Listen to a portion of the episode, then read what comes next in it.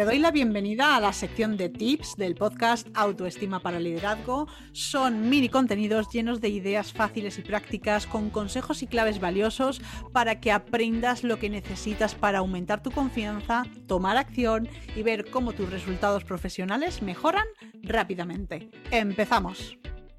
¿Te da vergüenza irte sola a la playa o al cine? Bueno, si tienes este pensamiento, tranquila porque no eres la única nos gusta estar y compartir con otras personas, pero también nos enseñan a tener miedo a hacer las cosas nosotras solas. Pero la verdad es que tiene muchos beneficios y el principal es que aumenta la autoestima. Por eso voy a hablarte hoy en este episodio del podcast de qué es lo que ganas y qué es lo que pierdes, pero sobre todo cómo empezar a hacer las cosas sola para que ganes confianza y autoestima. Y antes de empezar, estivalizbilbao.com, soluciones para esas mujeres que quieren conseguir objetivos profesionales a través de cambiar su mentalidad y utilizando la autoestima. Y para empezar, voy a confesarte que yo antes era de esas personas. ¿Vale? Eso de hacer planes yo sola, pues no, no, no, que va sola, yo no quería, me sentía muy mal y aunque tenía amigos, eh, a veces ocurría, pues oye, que no les apetecía el plan que me apetecía a mí o también es posible que tengas amigas, como en mi caso, que por trabajo, por familia, bueno, pues no se pueden permitir exactamente los mismos horarios, porque a lo mejor les dices, vamos a tomar un café por la tarde. Y te dicen, pues no puedo porque tengo a los niños y a mí me apetece irme contigo sola, tendría que ir por la mañana. Entonces, todas estas circunstancias eh, son las que hacen que tengas gente, pero que si quieres hacer ciertas cosas las tengas que hacer tú sola. Y bueno, hay un apartado más del que te voy a hablar justo al final de este episodio, no te lo pierdas porque es muy interesante. Y ahora voy a empezar por hablarte de por qué no quieres hacer cosas sola o más bien por qué no las haces, porque ya te digo, querer, querer, bueno, muchas veces queremos hacerlas con gente, pero al final no las hacemos. Entonces, ¿qué es lo que nos está pasando por la mente para que no queramos hacer cosas solas? Pues lo primero que te puede ocurrir es que tengas miedo a que te juzguen. ¿Por qué? Pues porque la gente te mira y tú piensas que se están preguntando por qué no estar acompañado de otras personas, qué pasa que quizá no tiene amigos, eh, por qué nadie ha querido acompañarla, es que a lo mejor está sola en el mundo. Y bueno, todo esto hace que a ti no te apetezca hacer esos planes sola. Y yo he pasado por eso, yo he pasado por hacer cosas sola. Eh, bueno, pues porque se daban estas circunstancias y ahora mismo estoy en un momento en el que a mí me gusta hacer cosas sola. Y te pongo un ejemplo. Muchas veces en fin de semana me voy con mi familia a la playa o me voy con mis amigos estando de vacaciones y sin embargo hay un día que lo elijo para mí. Entonces me voy a una hamaca y yo sola me paso el día allí, tranquila, a gusto, a mi rollo.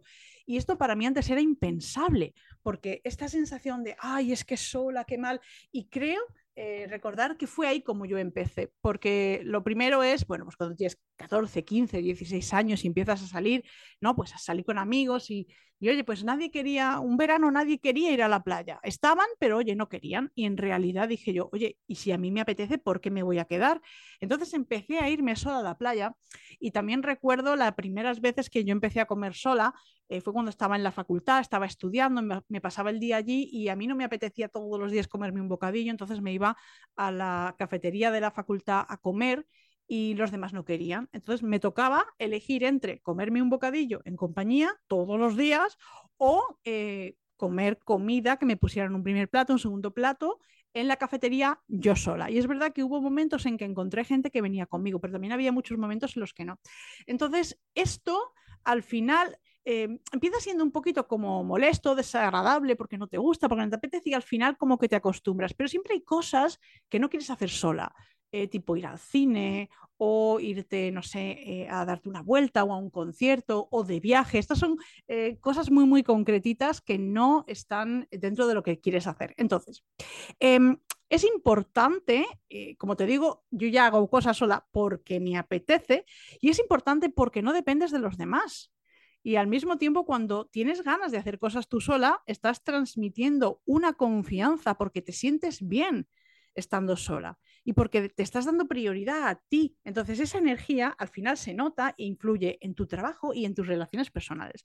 Pero si tú eres de esas personas que tienes miedo a hacer cosas porque piensas que, que van a pensar los demás, te recomiendo que escuches el episodio 29, que fue uno de los primeros que hice, que se llama Miedo a defraudar a los demás, porque te va a ayudar mucho cuando tú tomas decisiones que van como en contra de la norma.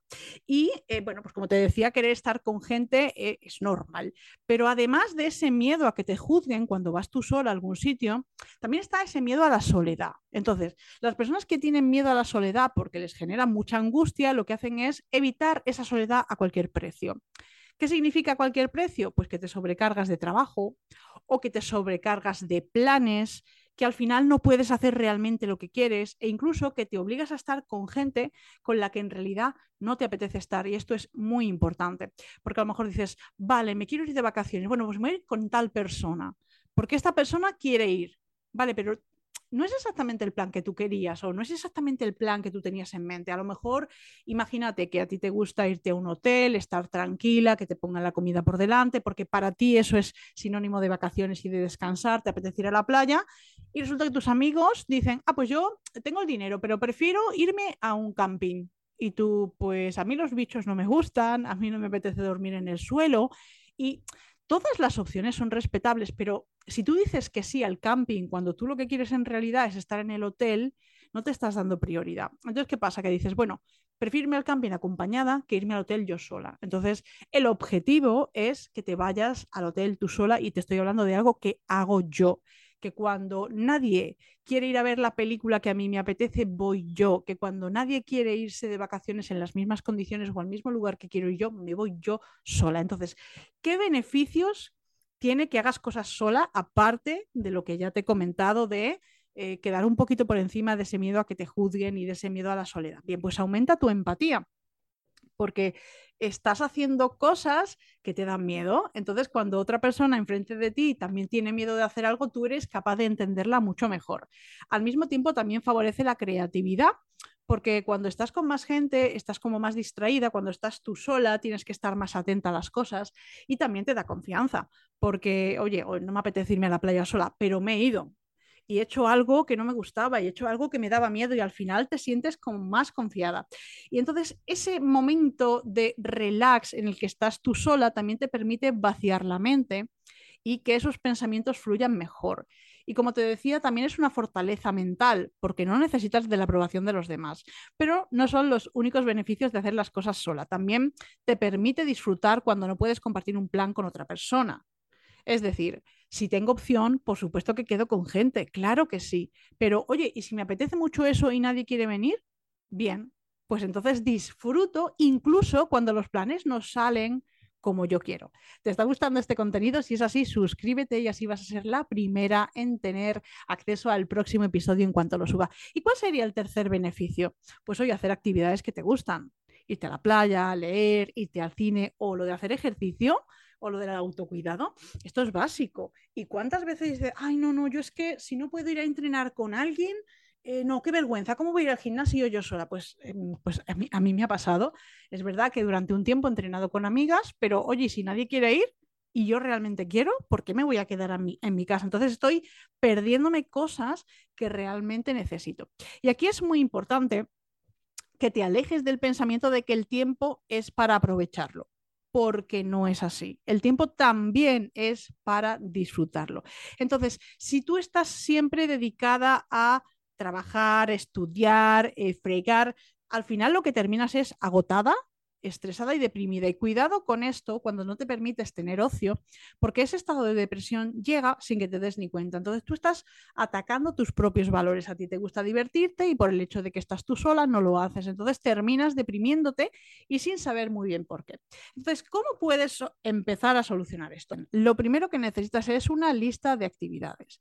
Es decir, ¿qué cosas despiertan en ti emociones positivas? Es importante que anticipes los beneficios de esas actividades y después elijas aquella actividad que más te va a gustar hacer y que va a ser más sencilla hacer tú sola. Eh, Por ejemplo, esto que te decía de irte a hacer ejercicio sola al gimnasio o irte a la playa sola. ¿Por qué? Porque irte al cine, pues a lo mejor te genera como más eh, malestar o irte a comer sola te genera más malestar. Eh, porque al final tienes esa sensación mental como de me voy al cine sola porque no tengo a nadie, pero hay tanta gente en el gimnasio entrenando sola y hay tanta gente en la playa que va sola que es como una soledad compartida. Entonces, haz esa lista y elige las actividades que te generen emociones positivas y aquella que sea más fácil para ti, empieza. ¿Y qué es lo que te va a ocurrir cuando lo hagas? Bueno, pues lo primero que te vas a sentir súper rara, ¿vale? Muy, muy rara. ¿Por qué? Porque no estás acostumbrada. Pero date un poco de tiempo porque a la que aprendas a hacerlo, eh, vas a empezar a hacer no solo esto, sino mucho más cosas. Y luego, el tercer escalón, como te digo, es disfrutar. O sea, mm, para mí de verdad era un lastre tener que irme sola a la playa y llegó un momento en que empecé a disfrutarlo de tal manera que yo decía, vale, muy bien, yo me voy con mi familia de vacaciones, pero cuando vuelva quiero una semana de vacaciones para mí y me tomaba tiempo yo sola. Entonces, también ocurre, y te lo decía al principio, por eso quería que te quedaras hasta aquí, que a veces subes de nivel. Y cuando mm, hablo de subir de nivel, no me refiero a que seas mejor que el resto, me refiero a que estás haciendo cambios en tu desarrollo personal, emocional, profesional. Entonces estás haciendo cosas diferentes y habrá gente que te diga, oh, es que eres muy rara por irte sola a la playa, por ejemplo. Entonces, gente que te va a decir esto, ¿por qué? Porque ellos no saben todavía irse solos a la playa.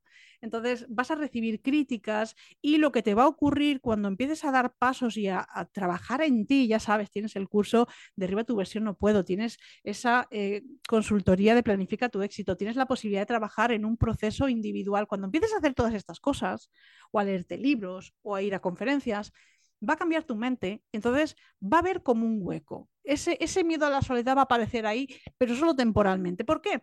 Porque estás en un nuevo yo, ya no eres como antes, entonces va a haber gente que siga a tu lado, pero también va a haber gente que se vaya. Y esa gente está bien que se vaya, porque en realidad lo que están haciendo es dejar un espacio para personas que se adaptan mucho mejor a tu nuevo yo. Y si quieres que hable de algún tema en especial, no dudes en escribirme porque me encanta preparar episodios para ti. Así que nada más, por esta semana nos escuchamos el próximo martes. Hasta luego.